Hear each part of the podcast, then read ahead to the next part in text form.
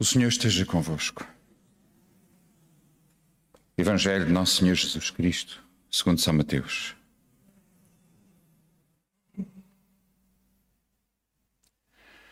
Naquele tempo disse Jesus aos seus discípulos: Quando o Filho do Homem vier na sua glória com todos os seus anjos, sentar-se-á no seu trono glorioso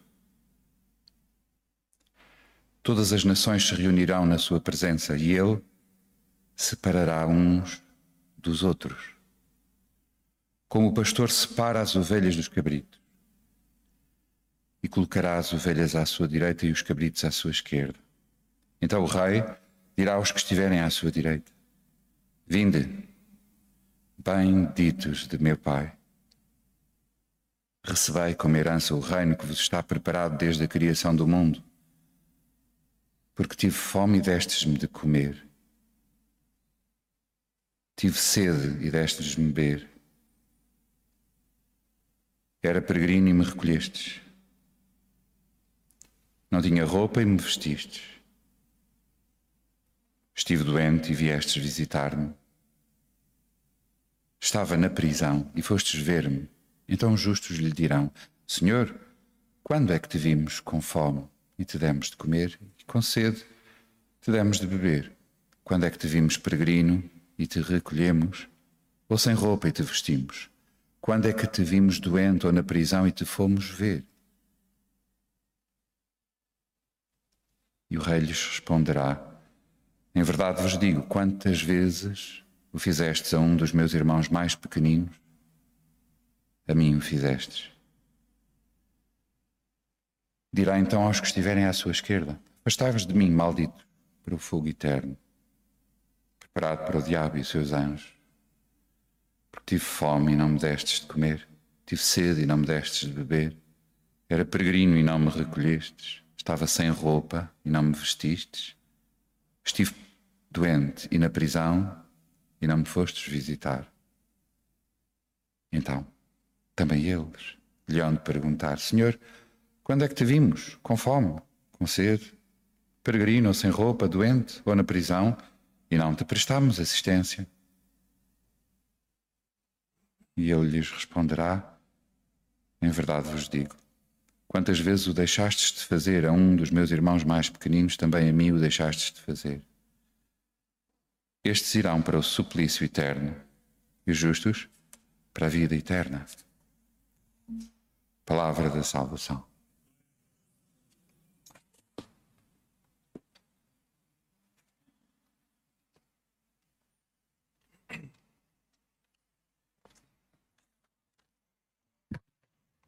Uma saudação ao Padre Nuno Miguel, que hoje nos, uh, nos visita, ou vem com o seu grupo de casais para celebrar missa aqui connosco, nesta manhã de segunda-feira. Uh, o Padre Nuno era, era finalista do Seminário dos Olivais, quando eu entrei no Seminário dos Olivais, por isso nos cruzámos um ano no mesma, na mesma casa, no mesmo seminário. E pronto, isso um Padre Nuno incomoda muita gente, dois hoje então incomodam muito mais. Um, e queria dizer apenas duas, duas coisas, duas, duas possíveis leituras desta, deste, deste Evangelho e também da primeira leitura do livro do Levítico, que hum, julgo que o tom principal deste início da Quaresma, seja, nesta primeira semana completa do tempo da Quaresma, eh, é nós estamos aqui, não estamos no céu ainda, infelizmente, e por isso a nossa vida de Deus, a nossa vida do céu, há de estar marcada com esta nossa humanidade, com esta nossa corporeidade. E por isso o viver Deus na nossa vida há de ser viver também na forma como nos relacionamos uns com os outros.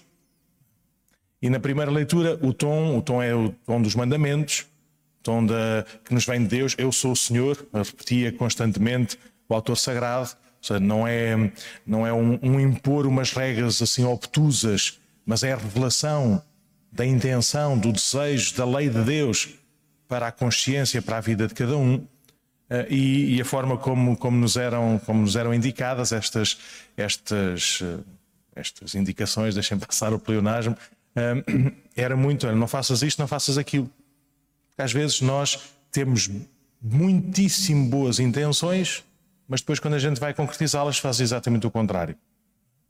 Um, eu, ao ler esta, esta leitura, uh, lembro-me sempre, de algumas, de algumas pessoas que, que no confessionário ou, ou, na conversa sobre confissão diziam ao oh, Senhor Padre, quando eu era pequenino eu ia ao confessionário e gostava muito que o Senhor Padre me dissesse os pecados todos, que era para fazer assim um checklist, não é? Porque eu, às vezes eu não, não me lembrava, não sabia, por isso era uma maneira da minha consciência se ir formando à medida que eu próprio ia crescendo.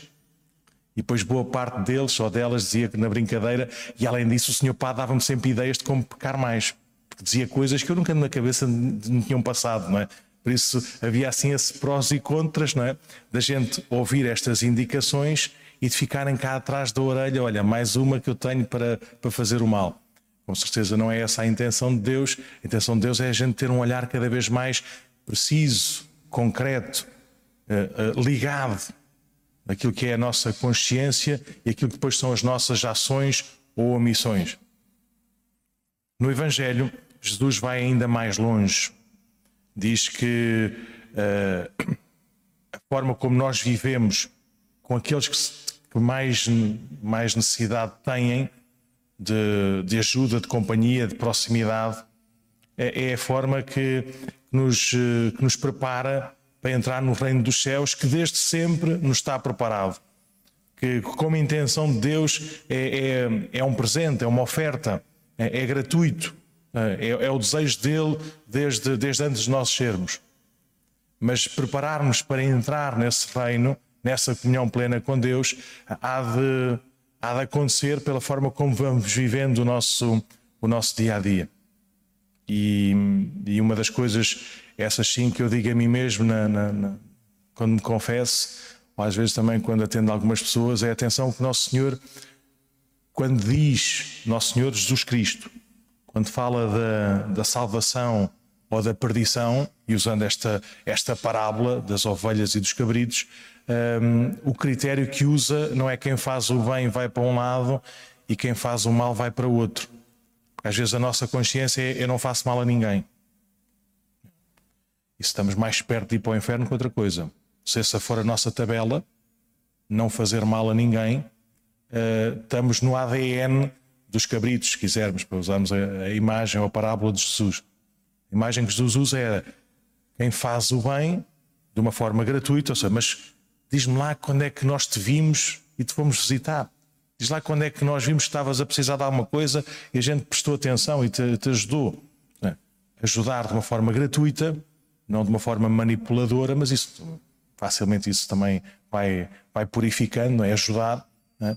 E aqueles que não fazem nada. Aqueles que, diante das situações, diante das possibilidades de ir mais longe, ficam no seu, no seu cantinho, procuram salvar-se a si mesmo. Esses são os filhos da perdição. Então, neste início deste tempo santo da Quaresma, peçamos ao Nosso Senhor uh, humildemente, às vezes, às vezes a gente também quer, uma, quer um passo maior do que a perna, que a gente faça um passinho de cada vez, mesmo que façamos muitos e mesmo que isso depois nos leve bem, bem, bem longe, mas peçamos ao Nosso Senhor humildemente nos abra os olhos, o coração, a disponibilidade para de facto, de facto, fazermos, fazermos o bem. Quer forma como, como a gente reza, a forma como a gente aproveita, deixem passar esta expressão pequenina, mas aproveita as oportunidades né, que nos são dadas de cuidar, de ajudar, de acolher, né, de visitar. E, e, pronto, e que possamos ser assim instrumentos, instrumentos de Deus, mas acima de tudo uh, podermos uh, disponibilizarmos ou uh, esta, esta graça que Deus a todos quer, quer conceder, que é da comunhão com Ele, que é da vida eterna.